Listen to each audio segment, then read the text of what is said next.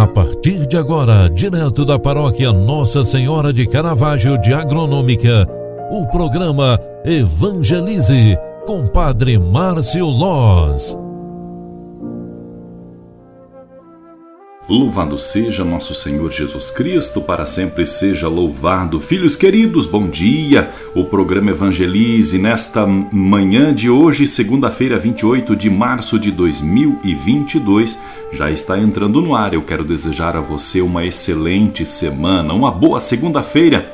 Que este dia seja uma oportunidade na tua vida na palavra de Deus que a igreja nos proclama hoje, o evangelho é de João 4:43 ao 54, onde está escrita esta seguinte palavra: Naquele tempo, Jesus partiu da Samaria para a Galiléia.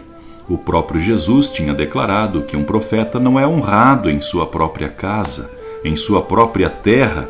Quando então chegou na Galiléia, Jesus foi recebido pelos galileus porque tinham visto tudo o que Jesus havia feito em Jerusalém durante a festa, do, pois também eles tinham ido à festa.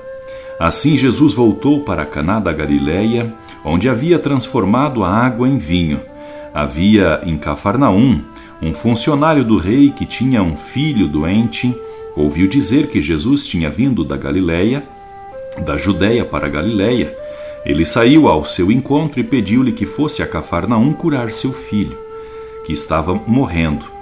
Jesus disse-lhe, porém: Se não virdes sinais e prodígios, não acreditais. O funcionário do rei disse: Senhor, desce antes que meu filho morra. Jesus lhe disse: Podes ir, teu filho está vivo. O homem acreditou na palavra de Jesus e foi embora. Enquanto descia para Cafarnaum, seus empregados foram ao seu encontro dizendo que o seu filho estava vivo. O funcionário perguntou a que horas o menino tinha melhorado. Eles responderam: A febre desapareceu ontem, pela uma da tarde.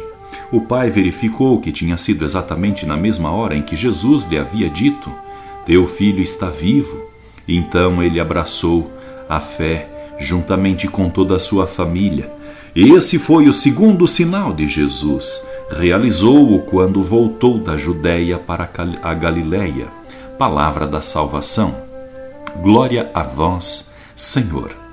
Filhos queridos, o evangelho de hoje nos situa no ambiente do segundo sinal realizado por Jesus, a cura do filho do funcionário real que padecia por grave enfermidade e se encontrava à beira da morte. Jesus atende ao pedido do homem e suplica, afirmando: Podes ir, teu filho está vivo. Ao retornar para casa o caminho de Cafarnaum, o funcionário recebe a notícia que seu filho vivia e constata a hora exata da cura. Assim, pôde crer para além do sinal e abraçou a fé.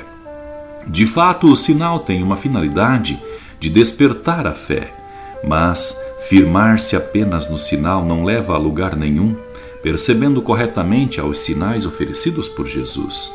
Alcança-se a fé e a salvação. O grande e maior sinal Jesus nos deu na hora da sua cruz.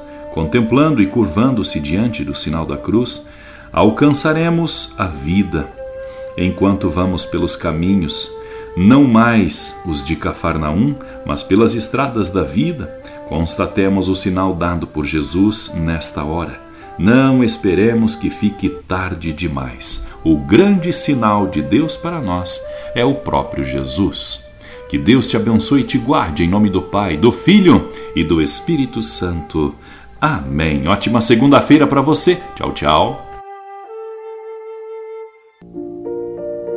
Você acompanhou através da Rádio Agronômica FM o programa Evangelize, um programa da paróquia Nossa Senhora de Caravaggio, Agronômica, Santa Catarina.